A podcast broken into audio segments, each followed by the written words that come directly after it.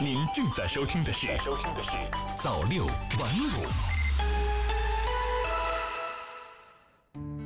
朋友你好，今天是二零一九年八月二十三号星期五，欢迎收听早六晚五晚间档。近日，二零一九全球电竞大会在上海举行，会上还发布了首个电竞场馆建设规范和电竞场馆运营服务规范，让电竞产业再次引起了广泛的关注。在上海市电子竞技运动协会副会长朱沁沁看来，这两项被称为电竞场馆的说明书的发布，标志着在刚刚兴起时被大家视为不务正业的电竞行业正在走向规范化和体系化。时至今日，虽然还有一些争议，但是电竞基本已经实现了它的华丽转身，已经被认为是一门新兴的体育赛事，同时呢，也是一种新兴的文化活动，被越来越多的人逐渐的接受了。当然了，电竞行业的快速崛起和国家的支持也是分不开的。早在2003年，电子竞技就已经被国家体育总局批准为了正式的体育竞赛项目。2017年，国家体育总局等多部委发文支持鼓励各地举办丰富多样的电子竞技演艺活动。今年呢，电子竞技运营师、电子竞技员被人社部列为了新职业。一系列积极的举措推动电竞产业朝着职业化和规范化的方向发展。也正是看到了电竞产业的无限可能，各地呢相继的出台了政策支持本地电竞产业的发展。比如上海着力打造电竞之都，对本地电竞产业给予了政策、财税、用地、人才等等多方位的支持。海南宣布设立十亿元电竞产业专项基金，打造海南国际电竞港。二零一七年，全国的电视电竞联盟在重庆成立，北京、杭州、西安、成都等地也都出台了相应的政策，扶持本地电竞产业的发展。和蓬勃发展的产业现状相比，我国电竞行业其实也面临着诸多的困境，其中最主要的问题之一就是专业人才的短缺。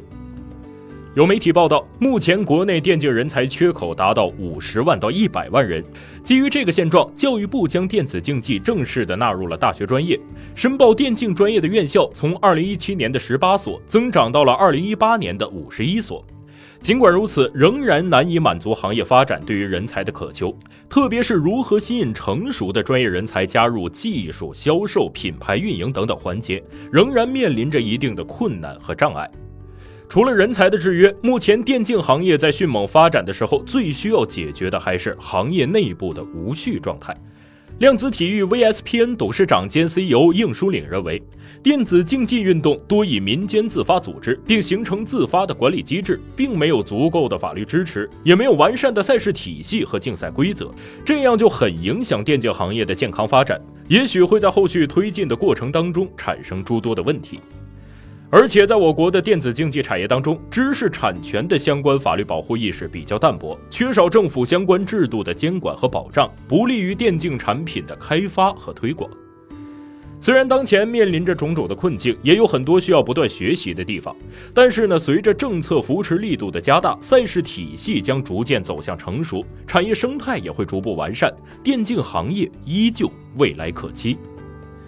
前中国奥委会秘书长魏纪中对于电竞的未来发展提出了三个关键词：体育化、工业化、全球化。他认为这三化合在一起，会将电子竞技推向一个新的阶段。还有专家表示，如同 NBA 衍生产业遍地是黄金，未来电竞衍生产业也将迎来机会。电的方面依托于技术升级、艺术表达方式上不断推陈出新，而衍生出了产业运营的新状态。竞的方面不再是简简单单的一个比赛，而是成为人们的生活方式。电竞也将赋能其他的非内容产业，下一步还有可能衍生出电竞旅游、电竞金融、电竞电商、电竞培训等等，进一步挖掘产业的价值，成为大众创业、万众创新的大舞台。在这个百花齐放的大舞台上，无论是电竞选手还是行业从业者，想要在这个电竞的黄金时代掘到真金白银，还需要踏踏实实的走好每一步。